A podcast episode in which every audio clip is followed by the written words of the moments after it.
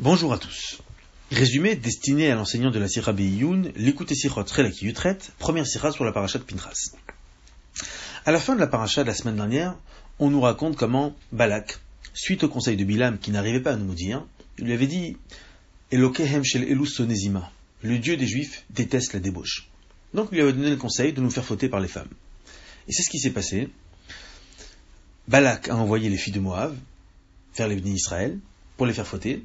Et juste avant l'acte, elle leur disait Tu dois te prosterner d'abord à l'idolâtrie, à l'idole de Baal Péor. Malheureusement, beaucoup de bénis Israël sont tombés.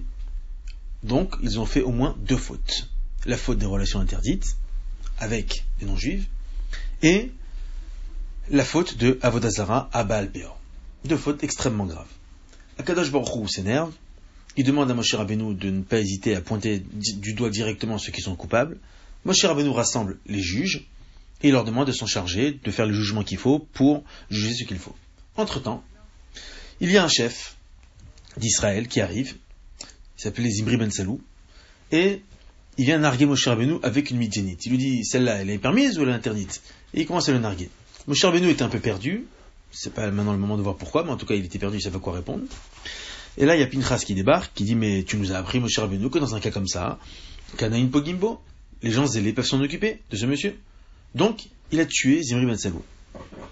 Et là, ce que la Torah nous raconte, c'est que entre temps, il y avait une épidémie qui s'était déclarée, et l'épidémie s'est arrêtée à l'instant où Zimri Ben a été tué. Résultat de l'épidémie, 24 000 morts. On n'a pas encore parlé des résultats de, des juges. On a dit aussi que les juges devaient juger leur, leur, personne. On verra plus tard qu'il y avait beaucoup plus de personnes que 24 000. Mais pour l'instant, la Torah nous parle à la fin de la parole de la semaine dernière que de 24 000 morts, ce qui est déjà énorme, de l'épidémie qui avait été déclarée suite à cette faute et qui s'est arrêtée à l'instant où Zérim a été tué. C'est là qu'arrive la paracha suivante, notre paracha, la paracha Pinchas, dans laquelle tout d'abord Akadosh va gratifier et cautionner complètement l'acte de Pinchas, qui va recevoir un cadeau extraordinaire. Et après, Akadosh va dire à Moshe et à Eleazar, il leur a dit, vous allez maintenant compter les Bnei Israël, comme on le voit dans la référence numéro 1. Ce fut après l'épidémie, parce qu'on a vu qu'il y avait une épidémie dans la semaine dernière. Dieu dit à Moshe et à El-Hazar, il leur demande de compter les Bnei Israël, à partir de 20 ans, donc un recensement. Tous ceux qui vont à l'armée, on va les compter. Et là, on a le commandant de Rashi. Vayehi Acharei Magefa, et ce fut après l'épidémie. Rashi nous donne deux explications. Notre cours d'aujourd'hui va être axé surtout sur la première explication, on va quand même donner les deux explications. Première explication du Rashi. Machal. On va prendre l'exemple, la parabole, d'un berger qui a eu son troupeau envahi par des loups. Donc un berger, troupeau, des loups. Les loups sont rentrés dans le troupeau et ils ont tué une partie du troupeau. Donc du coup, le berger compte Leïda Minyan pour savoir le nombre de ceux qui restent combien de, moutons ou combien d'animaux il me reste dans mon troupeau. Donc, Rachid veut nous faire comprendre, de la même façon, comme il y a eu une épidémie dans la paracha de la semaine dernière, c'est pour ça que Akadosh Baruch veut nous compter pour savoir combien on est. D'où l'expression du texte, après l'épidémie, il demande de nous compter. Ça expliquerait le rapport entre le début et la fin du verset. Après l'épidémie, on demande de nous compter. Après, Rachid donne une autre explication. Il dit, étant donné que lorsqu'on est sorti d'Égypte, on été compté, donc les Israël ont été transmis dans les mains de Moshe Rabbeinu avec un compte, avec un recensement. Moshe Rabbeinu sait que ça y est, il va quitter ce monde et que c'est l'heure pour lui de rendre son troupeau. Donc, il les recompte encore une fois pour savoir combien ils sont. Il les a reçus en, disant combien en, sachant combien ils étaient. De la même façon, il va les rendre en sachant combien ils sont. Deux explications de Rashi. comme on a dit, le cours d'aujourd'hui va être axé principalement sur la première explication. Qu'est-ce qui dérange Rashi ici? Ça dérange Rachi qu'on ait besoin de faire, de faire un décompte quand il y a une épidémie? C'est une évidence. On sait très bien qu'on est compté à chaque fois. Déjà, on a deux références dans Rachi. Première référence, c'est dans la paracha Bamidbar, et deuxième référence dans la paracha Kitissa. On les retrouve dans la référence numéro 2. Dans la paracha Bamidbar, au tout début, on a commencé avec un recensement. Et nous a expliqué que Mitor Ribatan, comme Dieu nous aime, il nous compte Kol il nous compte tout le temps. On l'a vu. En l'espace de même pas une année, on a été compté trois fois. Quand on est sorti d'Égypte, on été compté. Quand on est tombé dans la faute du Vaudor, on a été compté, d'Irachi, Leida Minyan Anotarim, pour savoir le nombre de ceux qui restent. Voilà, la notion était déjà là-bas. Et de la même façon, quand Dieu voulait faire résider la Shrina avec la construction du Mishkan, il est content encore une fois. Donc on voit que le recensement pour Baruch Hu, c'est pas un scoop, c'est quelque chose de fréquent. D'ailleurs, on avait, avait eu l'occasion d'étudier dans la, le coup des sirotres et les crêtes par Rachel Bamidbar, que, que justement, c'est une façon pour Akadosh Baruch de nous montrer son amour. D'autant plus que Rachid nous avait dit clairement, Leïda Minyan Anotarim, qu'après le Vaudan, on a compté pour savoir combien on était. Donc pourquoi ici il y avait besoin d'expliquer pourquoi après l'épidémie, on a été compté? On n'avait a priori pas besoin du commandant de Rachid. De nous-mêmes, on comprend que comme il y a une épidémie, on va compter pour savoir combien on est. C'est vrai que le lecteur savait, dans la paracha la semaine dernière, qu'il y avait 24 000 morts, mais euh, il n'est pas censé le savoir, donc il va compter pour savoir, bon, résultat des courses, combien il reste. Ça se comprend. D'autant plus que Rachid, chez nous, il amène un exemple. Comme si on a besoin de rajouter cet exemple. Un exemple avec un berger qui a des loups, qui sont venus dans son troupeau, etc. Bon, c'est clair, c'est facile. Il y a eu des morts, on compte pour savoir combien on est, c'est fini. Pourquoi il a besoin de donner un exemple?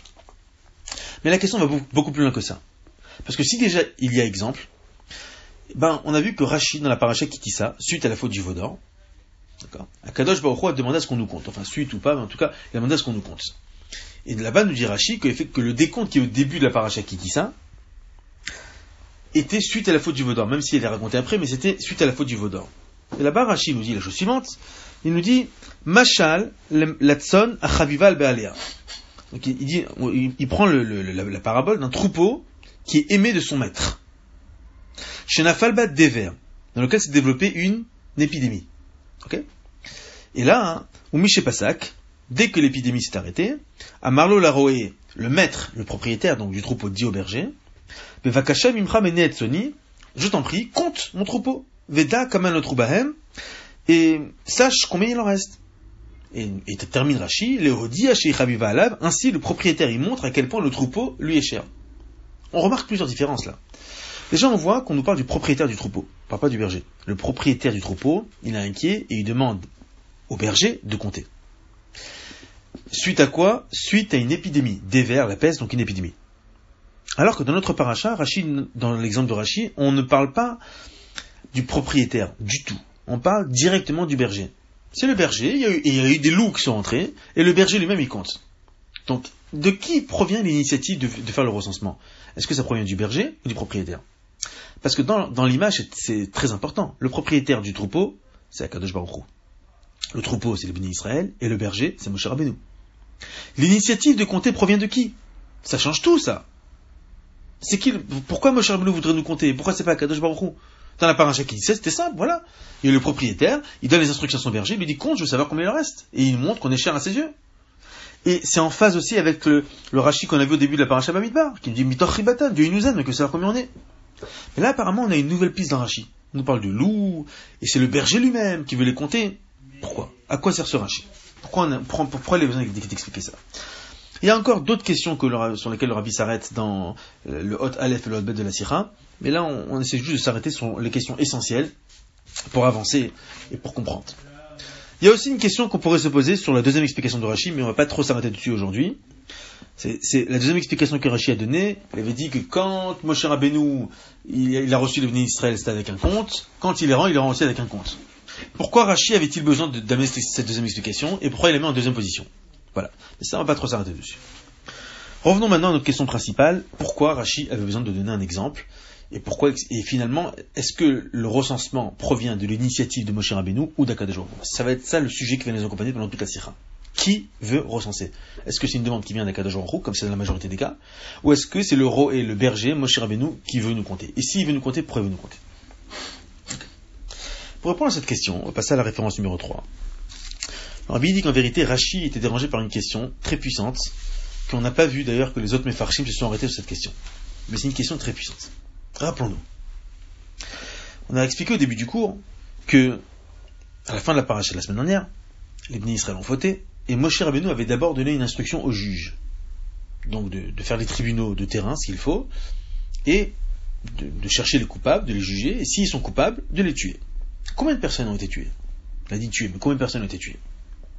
Rachi, là-bas dans la paracha Balak, référence numéro 3, il nous raconte que, dans les faits, ce qui s'est passé, c'est que chacun des juges d'Israël a tué deux hommes. Et combien de juges il y avait? Il y en avait 88 000. Donc si on fait le compte, 88 000 fois 2, ça nous fait 176 000. Donc il y a eu 176 000 hommes qui ont été tués. On a l'impression que la Torah passait sur silence. La Torah n'a pas donné ce compte.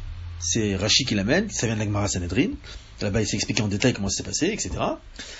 Mais si on devait faire un décompte dans notre paracha, Magefa, l'épidémie, n'a emporté que 24 000 morts. Je dis que, c'est grave, mais c'est que 24 000 morts concrètement. Alors que dans le, meurtre qui a été fait, enfin c'est pas un meurtre, c'était concrètement on a dû les tuer, il y a eu plus de 7 fois plus, de 7 fois plus de personnes. C'était pas 24 000. Ceux qui ont été tués par les juges, c'était plus de 176 000. Il y a plusieurs façons de compter, vous verrez dans la de la Syrah, mais ça veut dire, c'est grave. Donc, on n'aurait pas dû dire Vaïar Magefa. C'est ça la question qui dérange Rachi. La question qui dérange Rachi, c'est pourquoi, de tout le drame qui s'est passé dans la, la semaine dernière, on, a retenu que la Magefa. Il y a eu une épidémie. Et donc, on va compter les morts de l'épidémie. Mais à part l'épidémie, il y a eu beaucoup d'autres morts qui ont été jugés. Et ceux-là, on les compte pas. On va, ils comptent pas, on les compte pour du beurre, on, les on, va pas savoir comment ils étaient. C'est la question qui, qui dérange Rachi. Et en vérité, pour répondre à cette question, Rachi va donner son exemple, et d'ailleurs on l'a pas dit tout à l'heure, mais Rachi va modifier de l'origine de l'exemple, parce que cet exemple est amené aussi dans le Midrash, Tantruma, et dans le Midrash Rabbah aussi, et là-bas, à chaque fois on parle d'un loup, mais on parle du Baalatson, du propriétaire du berger. Mais Rachi ne dit pas propriétaire du berger, il dit c'est le, du propriétaire du, troupeau, pardon, il dit c'est le berger qui va demander le rose. Pourquoi Rachi fait ça? C'est très simple. En fait, référence numéro 4, Rabbi explique, il y a une différence quand on regarde qui demande le recensement. Est-ce que c'est le propriétaire du troupeau ou est-ce que c'est le berger? Lorsque c'est le propriétaire du troupeau qui demande le recensement, d'abord il veut savoir combien il lui reste dans son troupeau, parce que c'est son troupeau, c'est un bien, il veut savoir combien il lui reste. Et il veut aussi montrer à quel point son troupeau lui est cher. S'assurer que, les, moutons qui restent sont entiers. D'accord? C'est une démarche normale. C'est-à-dire, pourquoi il le fait? Il le fait pour savoir combien il reste et pour s'assurer que ceux qui restent, ils sont entiers. Ça, c'est la démarche du propriétaire. En d'autres termes, les pertes, eh ben, on les, on les passe, on les passe en perte, c'est terminé. Mais au moins, ce qu'on s'assure, c'est que ce qui reste, il reste en bon état, en bonne santé, on s'occupe bien d'eux, tout va bien. Ça, c'est lorsque le propriétaire demande. Le propriétaire, il est pragmatique. Il dit, bon, il y a eu un problème, combien il en reste, qu'est-ce qu'on fait, et est-ce que, est-ce que maintenant tout est en ordre? Par contre, le berger, lui, il a une conscience qui le travaille. Le berger, quand il va compter le nom de ceux qui restent, c'est pas seulement pour savoir est-ce que tout va bien. C'est pour se dire, il y a eu un drame qui s'est passé. Et j'ai peut-être une part de responsabilité sur ce drame. Comment vais-je faire en sorte que ça ne va pas se reproduire avec ceux qui restent? Donc, lorsque le berger va compter pour savoir ceux qui restent, c'est pas juste pour dire bon, alors combien on a perdu et combien il nous reste. C'est pas du business. Le berger, il est lié, il est lié à son troupeau il se dit mais est-ce que j'ai pas une part de responsabilité sur ce qui s'est passé? Est-ce que j'aurais pas pu éviter ce drame? Et surtout, que puis-je faire pour que ce drame ne se reproduise pas? Donc évidemment, le berger va sentir le besoin de faire un recensement seulement lorsqu'il sent qu'il y a une part de responsabilité dans ce qu'il a fait. S'il ne sent pas qu'il a une part de responsabilité, il ne va pas faire son décompte. Avec cette Nekuda, le Rabbi explique, ça va nous expliquer la différence entre les trois événements qu'on vient de citer. Premier événement, c'était la paracha Kitissa. Deuxième événement, c'était les juges qui ont, tué, qui ont tué leurs hommes, donc 176 000 personnes environ, et euh, les 24 000 morts de l'épidémie. En fait, dans chacun des cas, la question qu'on va se poser, c'est est-ce que Moshe Rabbeinu se sentait coupable? Est-ce qu'il avait un sentiment de culpabilité? Alors en fait, c'est très simple. On va commencer par le Vaudor. Dans le Vaudor, est-ce que Moshe Rabbeinu est coupable de ce qui s'est passé? Pas du tout. Pas du tout. Parce que dans le Vaudor, qu'est-ce qui s'est passé? Moshe Rabbeinu, quand ça s'est passé, il était dans la montagne. Il n'était même pas là. Donc il ne peut pas s'en vouloir de ça. Il ne peut pas se dire c'est à cause de moi, j'aurais dû, faire attention. Il ne peut pas s'en vouloir, c'est pas de sa faute. Donc dans le cas du Vaudor, c'est pour ça que Rachid, lorsqu'il amène l'exemple, qu'est-ce qu'il a pris comme exemple? Il a dit, là-bas il parle du propriétaire du troupeau, parce que le berger, il n'a rien à se reprocher, c'est Hachem qui va demander. Et qu'est-ce qu'il a pris comme exemple? Chez Nafalbat, des vers. A eu la peste. Est-ce qu'un berger peut maîtriser la peste? On l'a vu avec les épidémies. Est-ce qu'un berger peut maîtriser une épidémie? Pas du tout. Une fois qu'elle s'est déclarée, on ne peut plus rien faire. Ça, ça nous montre le fait que quand Moshe Rabbeinu et Akadosh Baruch il va faire un recensement dans la paracha qui dit ça, c'est un recensement qui vient à l'initiative d'Akadosh Baruch parce que c'est lui qui a envoyé l'épidémie. Donc c'est lui qui fait le recensement. Le, chef, le, chef du, troupeau le, pardon, le, berger n'y est pour rien. Donc de la même façon, Moshe Rabbeinu, bien sûr qu'il a de la peine, c'est son peuple, mais c'est pas de sa faute ce qui s'est passé. Il y est pour rien du tout. Voilà pourquoi Rachi, là-bas, a parlé du propriétaire du troupeau qui demande au berger de compter le troupeau après la déclaration de la peste d'une épidémie dans son troupeau. Par contre, maintenant venons-en à notre paracha. Alors, il y a eu d'abord, on a dit, les juges qui devaient juger donc les personnes et ceux qui étaient condamnés devaient les tuer. Concrètement, ça a été de la façon comment ça s'est fait, chacun a tué deux personnes. Exactement. Ça fait 176 000 morts. Est-ce que M. Rabbeinu se sent dérangé, coupable de ces gens-là? Bien sûr que non. Ces gens qui ont fauté, qui ont été jugés, d'après la halakha, d'après Shulchan c'est ce qui devait arriver. Donc la conscience de Moshe Rabbeinu est tranquille. Je ne dis pas que ça lui fait pas de peine, ça lui fait beaucoup, beaucoup de peine. C'est son peuple. Mais sa conscience est tranquille. C'est pas de sa faute ce qui s'est passé ici. C'est une situation qui était complètement hors de contrôle. Il y a eu des gens qui ont leurs instincts, qui ont très très très mal réagi à ce genre de tentation. C'est grave. Mais Moshe Rabbeinu, dit bon, ils ont été jugés. On a cherché toutes les circonstances atténuantes. Probablement, il y en a beaucoup qui ont été acquittés, certainement.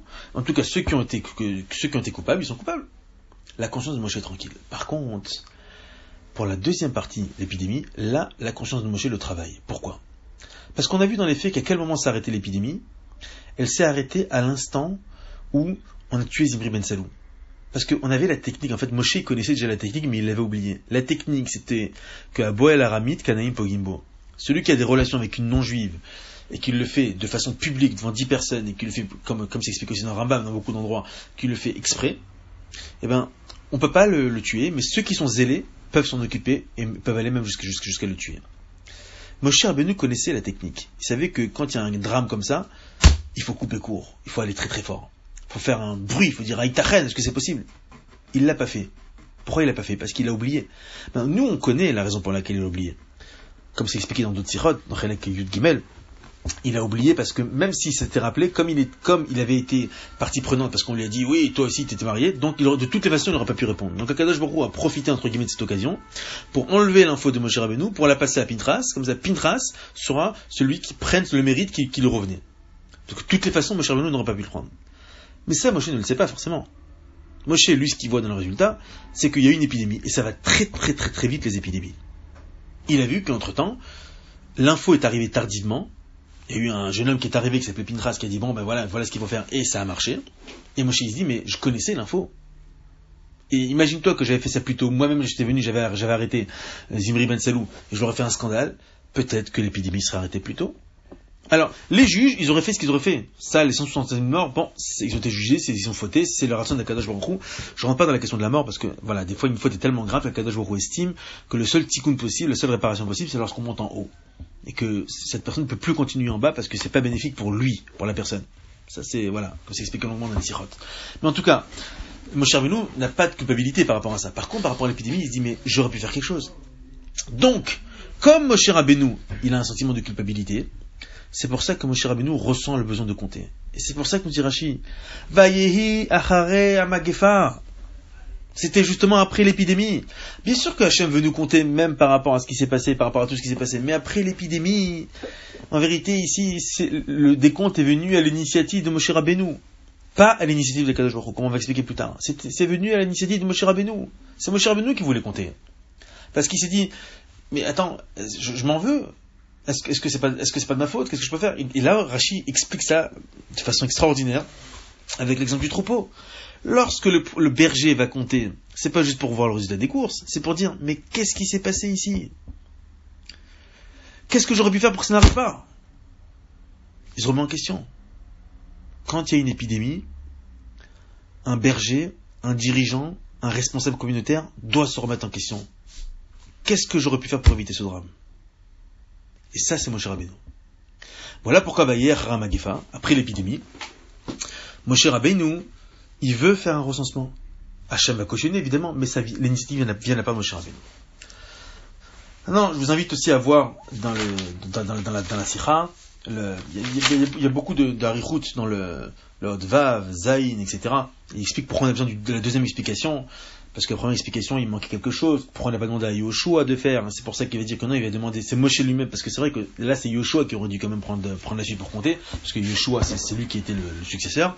Et c'est pour ça que Rachel a une deuxième explication, dans laquelle Moshe Rabbeinu a tenu lui-même les compter, parce qu'il s'est dit, comme je les ai reçus avec un nombre, je vais, je vais, moi aussi les rendre avec un nombre, c'est pour ça qu'il n'a pas fait avec Yoshua. Bon, ça c'est voilà, c'est une parenthèse que vous pouvez ouvrir dans le cours, euh, avec un public plus avancé, c'est surtout dans le Hot Vav et Zayin, Zayin de la Sira. Maintenant, on reste quand même avec une question. Si on comprend bien ce qu'on a dit, on a expliqué que ce recensement était à l'initiative de Moshe Rabbeinu. Pourquoi? Pourquoi? Pourquoi ce recensement n'était pas l'initiative d'Akadosh Baruch Comme ça, on aurait tout gagné. Si le recensement était à l'initiative d'Akadosh Baruch ben, ça aurait été exactement le même type de recensement que pour l'épidémie, que pour, le Vaudor, que pour les juges qui ont tué les autres. C'est un recensement pour savoir combien on est. Pourquoi suite à cette faute, on, a l'impression que Dieu ne veut pas compter. Vous avez remarqué dans l'exemple de Rachi, le Baal le propriétaire du troupeau, n'est pas là. Il est, inconnu, il n'est pas là. Qui c'est qui prend les initiatives? C'est le roi et c'est le berger. Alors, on a compris pourquoi Rachi expliquait ça. Parce que Rachi était dérangé du fait qu'on parle que de la Magefa. On parle pas des autres. C'est pour ça que je dis non. La Magefa, Moshe était personnellement impliqué, était personnellement dérangé. Mais Hachem n'est pas dérangé. Hachem n'est pas dérangé, les 24 000 morts, ça ne le dérange pas. Quoi C'est parce que parce que parce qu'ils ont fauté. Alors il n'est pas dérangé, il n'y a pas une gravivoute. Ils sont plus chers à ses yeux. Comment ça se fait que ça devient Moshe Rabbeinu Là, on va passer maintenant à la référence numéro 6. Alors Rabbi explique que pour comprendre ça, pourquoi le décompte ne pouvait pas venir de la part d'Akadosh Baruch il faut comprendre la gravité de la faute qui a, été commise. Rappelons-nous. Bilam avait donné conseil à Balak. Il avait dit, le Dieu de cela déteste la débauche. On sait qu'on déteste la débauche. Hachem supporte pas ça. D'autant plus que le Rambam nous explique, peut faire un rapport aussi voilà, avec le Sion Rambam rapidement. Il explique la gravité de Beilat Koutit, d'avoir des relations avec une Koutit. Koutit, bon là c'était d'un certain peuple, mais en vérité c'est avec tous les non-juifs. Pourquoi c'est très grave? Alors d'un côté, c'est pas comme une, des autres hervas, c'est pas comme les autres relations interdites pour lesquelles, par exemple, une personne qui va avec une femme mariée, avec des témoins, etc., il pourrait être mis à mort. Mais celui qui va avec une non-juive, il n'y a pas de mise à mort. Dit le Rambam, fais attention. Donc tout d'abord là-bas il amène le cas de Pintras, et il dit que euh, même si euh, il dit que dans ce cas-là, si ça a été fait devant devant dix personnes pour une femme non juive, les élèves ont le droit de s'en occuper. Il explique quelle, est la marge de, la permission. Ça Rambam explique ça. Mais il explique après, il explique la gravité de cette faute. Il dit sache que même s'il n'y a pas de mitad beddin, on peut pas mettre un main pour ça. Mais en vérité, cette faute a une gravité qu'on ne retrouve pas l'équivalent pour toutes les autres unions interdites avec des juifs. Pourquoi? Parce que dans les autres relations avec des juifs, même si son fils, le fils qui va naître de, cette relation, est un, est mamzer, etc., donc, enfin, ou, pas, en tout cas c'est un problème, mais il reste juif. Il reste juif, alors que le fils du non-juif n'est pas son fils, il n'est pas juif. Comme il est écrit dans la paracha Hanan, lorsque Kadosh Baruch par les mots de Moshe Rabbeinu, veut nous mettre en garde, il dit qu'il yassir et bincha me acharai. Car ce peuple il enlèvera ton fils de derrière moi. Ça veut dire quoi? C'est-à-dire que lorsqu'on va avec une juive, on se déconnecte d'Akadosh Baruch Maintenant, on va aller beaucoup plus loin. Quand on dit qu'on se déconnecte, c'est pas seulement que l'enfant éventuel qui va naître sera déconnecté.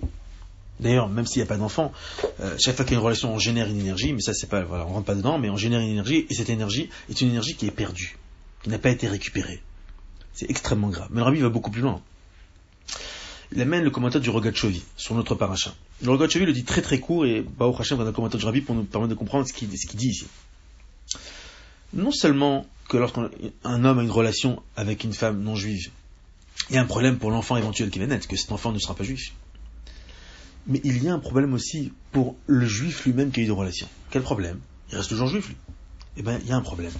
C'est que dans toutes les autres avérotes, quelles qu'elles soient, le juif ne transgresse pas, ne dépasse pas les limites qu'Hachem a placées entre Israël et les nations. Il y a une limite. Hachem a dit, ça c'est un juif, ça c'est un non-juif. Amavdil. Maintenant, lorsque une personne, lorsque ça reste entre juifs, c'est grave. L'enfant sera peut-être mamzer, un enfant illégitime. Mais ça reste entre juifs. L'énergie n'a pas été perdue. Par contre, lorsque, d'ailleurs, c'est pour ça qu'on voit que l'enfant reste juif. Alors que Boel Aramid, quand un homme va avec une femme non juive, d'ailleurs en passage c'est la même chose de l'autre sens, mais là on parle en ce sens un homme qui va avec une femme, euh, l'enfant qui aurait dû être juif est devenu goy. Donc là on parle surtout du côté de l'homme. Alors, Akadosh Baruch dit Mida keneged Mida. De la même façon que toi, tu as pris une énergie qui était en toi, que lui, il a pris une énergie qui était en lui, et il l'a extraite du Ham Israël, et bien Akadosh Baruch ce juif qui a fait ça, il est en dehors de mon troupeau. Du moins, par rapport à la chavivut, par rapport au signe, de, aux manifestations d'amour. En d'autres termes, pour être plus clair, ça veut dire qu'Akadosh est en train de dire celui qui a des relations avec une non-juive, il est out. Il est plus dans mon compte, il est plus dans mon troupeau. C'est pas qu'il n'est pas juif, il reste toujours juif, mais il n'est pas dans mon troupeau. Je le connais pas.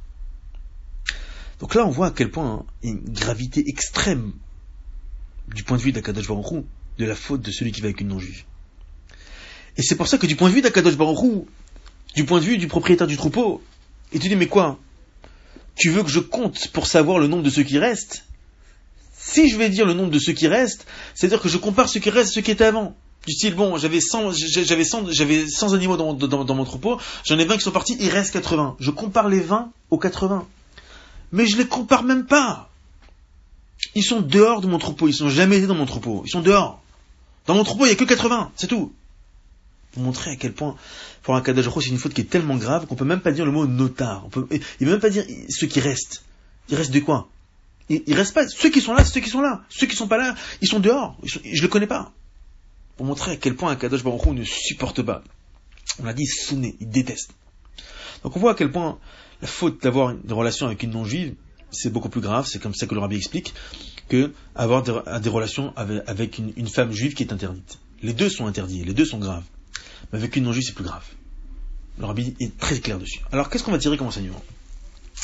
Ben, On va tirer deux enseignements de tout ça. D'abord, on avait déjà un premier enseignement du la première partie de notre cours l'importance, la responsabilité d'un dirigeant communautaire, d'un père de famille, d'un PDG, d'un responsable, quand il y a une épidémie qui se déclare, même si euh, on se dit non, mais c'est pas de ma faute, etc. On doit se remettre en question à savoir est-ce que j'ai une part de tort, est-ce que j'aurais pu éviter quelque chose? Et c'est une question qu'on doit se poser. Il faut la poser. Ça ne veut pas dire qu'on va se sentir coupable, mais ça veut dire en tout cas qu'on doit se poser la question que dois-je faire pour que ça ne se reproduise pas? C'est une question qu'on doit se poser. Il y a parfois des cas, on arrive à la conclusion, je n'y suis pour rien, j'ai fait tout ce que j'ai pu, et même si ça se reproduisait, j'aurais aucune manière de réaliser et de comprendre ce qui s'est passé. On l'a vu, c'est avec, avec ce qui s'est passé dernièrement, on le voit, voilà, qu'il y a des fois des situations que je dis, mais même si ça se reproduisait, avec les infos que j'ai dans la main, j'ai aucune possibilité de le savoir. Ok. Et d'autres cas, on aurait pu savoir. Donc on doit remettre en question. C'est implicite dans la sira, mais on le comprend. Mais on va prendre surtout la aura que le rabbi dit explicitement dans la sira. En fait, deux auraot. D'abord, premièrement, on voit à quel point c'est extrêmement grave d'avoir des relations avec une non-juive. Au point que celui qui, le fait, il se déconnecte du troupeau d'Akadosh Alors c'est intéressant, il ne se déconnecte pas d'Akadosh Baruch mais il se déconnecte du troupeau d'Akadosh Baruch Ça veut dire de, de ne montre pas qu'il est cher pour lui. C'est grave, il fait la tête Akadosh Baruch c'est très grave. Et donc c'est un enseignement pour la gravité de celui qui le fait, et c'est un enseignement pour, pour l'importance le mérite et la responsabilité extraordinaire de ceux qui sont en mesure de stopper ça. Quand on est en contact avec une personne et qu'on voit qu'on peut l'arrêter, même un juif, même une fois de trébucher dans cette faute, il faut mettre toute notre énergie pour le stopper de ça parce que la faute est très très grave. Voilà, c'est notre rôle. Ça c'est un premier enseignement. Mais il y a un deuxième enseignement. On voit comment on a eu ici une situation dans laquelle pour Akadosh Baruch lui-même, je ne le connais pas, déconnecté complètement. Et là on voit comment Moshe Rabbeinu, il dit, eh bien même si le Baal le propriétaire du troupeau les compte pas, moi je vais les compter. Moi, le berger je vais les compter. C'est-à-dire que Moshe Rabbeinu il imite ma sœur. Il se donne pour ces gens-là. Ils disent, Moshe Rabbeinu il se dit, mon, rôle, c'est de les protéger des loups. C'est qui les loups C'est ceux qui les attaquent. Alors, ils les attaquent, les loups. Pourquoi, les loups au pluriel? Là-bas, dans, la Nacha, leur avait dit que les loups, pourquoi au pluriel Parce qu'il y avait au moins deux avérantes. La, la, faute d'Avodazara et la faute de Gilou Yarayot, la relation interdite. Mon cher Benu, il veut nous protéger de ça.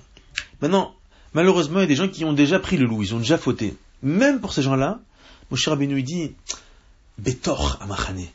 Tor et Dro, ils sont dans le camp. C'est pas que mon cher dit bon, c'est quoi, allez viens, viens dans ma classe, viens dans mon troupeau, mais je te mets au coin, hein, tu me laisses tranquille.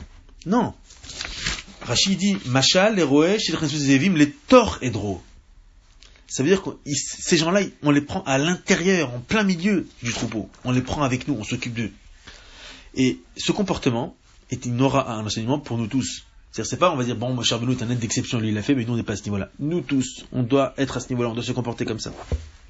On doit prendre l'enseignement de Moshe Rabbeinu, nous aussi, de s'occuper même des gens qui sont très très longs, qui ont fait des fautes très très graves, de pas les mettre en dehors du camp, de pas arriver à une situation qu'on leur montre plus à quel point ils sont chers pour un cas de en gros.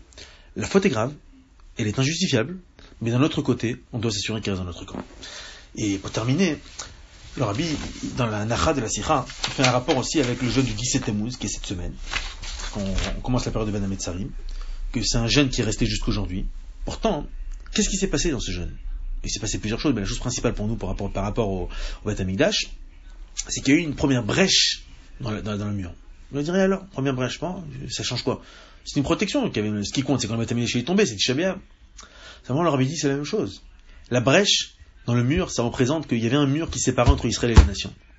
Quand on a fait une brèche dans ce mur, que ça y est, on a enlevé un petit peu la séparation qu'il y avait entre Israël et les nations, c'est une question de temps pour arriver à la catastrophe de Shalom. Donc, c'est un gène qu'il faut instaurer tout de suite.